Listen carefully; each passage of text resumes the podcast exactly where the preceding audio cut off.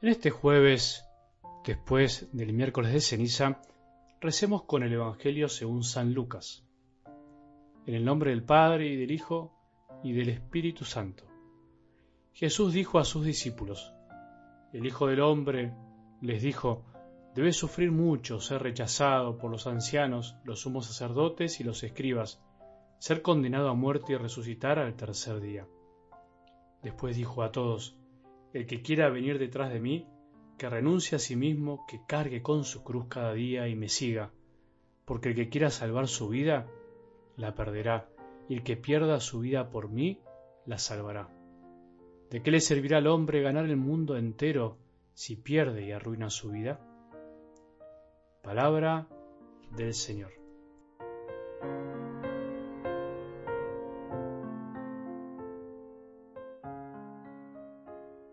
Qué alegría más grande es empezar esta cuaresma con libertad, con decisión, no por un ritualismo vacío. Qué lindo es empezarla con amor, con un amor no viciado por el qué dirán, por la obligación impuesta desde afuera o incluso por una religiosidad aparentemente muy linda desde afuera pero vacía, de pura cáscara. Como tantos miércoles de ceniza, la iglesia Ayer estaba llena de bote a bote, como se dice, con ancianos, adultos y niños de todos los tamaños. Leí tantas gracias a Dios de corazón. Todavía existe una fe pura y sencilla en el pueblo de Dios, aun cuando no es obligación ir por el precepto. Se acercaron y se acercan siempre muchísimos a escuchar la palabra de Dios, a recibir ese signo tan lindo y tan fuerte de la imposición de las cenizas también a recibir la Eucaristía, por supuesto. La Iglesia, creo yo, que debe volver a la sencillez, a la pureza de la fe, a la fe que no es impuesta, sino es asimilada, a la fe no fabricada desde afuera, sino vivida, a la fe no de las masas, sino de las comunidades pequeñas y fervorosas. ¿Para qué queremos ser muchos?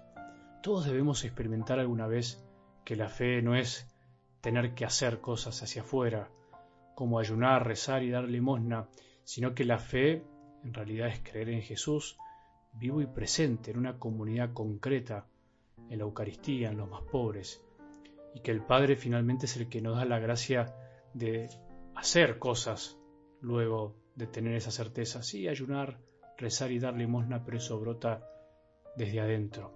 Yendo algo del Evangelio de hoy, podemos decir que es verdad que no es bueno ser drástico, o sea, pensar que en la vida todo es blanco o negro, de esta vereda o de la otra, porque eso muchas veces nos lleva a enfrentarnos y a mirar de reojo todo lo que no es como nosotros pensamos que debe ser.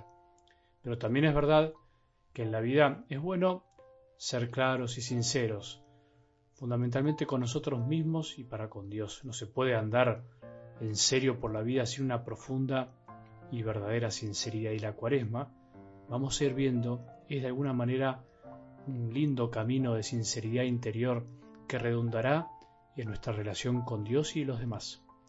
¿Por qué digo esto? Porque hoy Jesús, en sus palabras, es un poco drástico, digamos, a simple vista. En realidad, muchas veces Jesús lo fue, pero drástico, contundente, fuerte, para una mirada superficial y para corazones que no quieren meterse para adentro.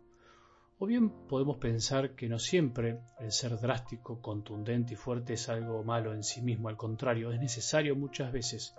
Pero imagino que si estás escuchando este audio, querés ser sincero con él y con vos mismo. ¿Cuáles son las definiciones contundentes? El que quiera ir detrás de mí tiene que cargar su cruz. El que quiera salvar su vida la va a perder.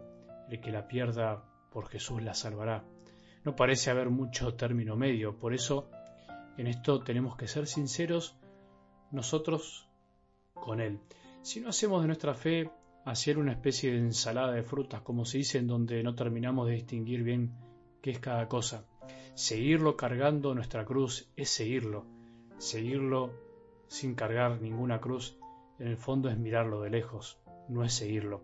Es como poner me gusta a una página y enterarse cada tanto cuáles son las novedades de este mundo tan superficial. Es como hacerse miembro de un club y recibir novedades por correo. Es como decir que somos estudiantes y ni siquiera estudiamos, solo vamos a cursar. Seguirlo y buscar nuestro propio provecho, queriendo salvarnos a nosotros mismos, siendo egoístas, no es seguirlo, sino que es hacernos la idea de que lo seguimos. Seguirlo es empezar un camino de aceptación de que la salvación viene de Él y que solo perdiendo la vida por amor de a poco entregándonos, vamos encontrando la plenitud. ¿Ves? En este sentido Jesús no fue con medias tintas, no dijo una frase linda para atraer, para que lo sigamos, sin mostrarnos la letra chica del contrato, al contrario, fue más sincero que cualquiera. Ahora, por otro lado, es verdad que una vez que lo seguimos, que tomamos esa decisión, empezamos un camino, estando en camino, y en camino hay de todo.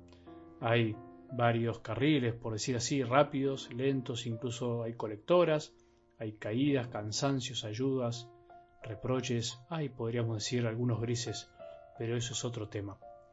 Hoy busquemos un shock de sinceridad que puede transformarse en un sincericidio, pero que nos haga bien entregando la vida. ¿Queremos seguir a Jesús así, con cruz y dando la vida, o queremos un cristianismo del vale todo y todo está bien siempre que siga mis gustos y caprichos. ¿Somos libres de seguir a Jesús?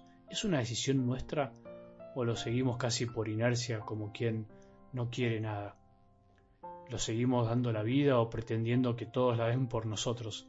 ¿Lo seguimos de lejos, casi virtualmente, sin compromiso, con, como quien pone me gusta en una página para quedar bien con el otro? ¿O lo seguimos siendo responsables con cada obra del día, sabiendo que sin diálogo con Él, sin amor concreto al prójimo y sin privaciones voluntarias de nosotros mismos, no podemos amar en serio? Pensemos y recemos con este regalo de hoy, con la palabra de Dios.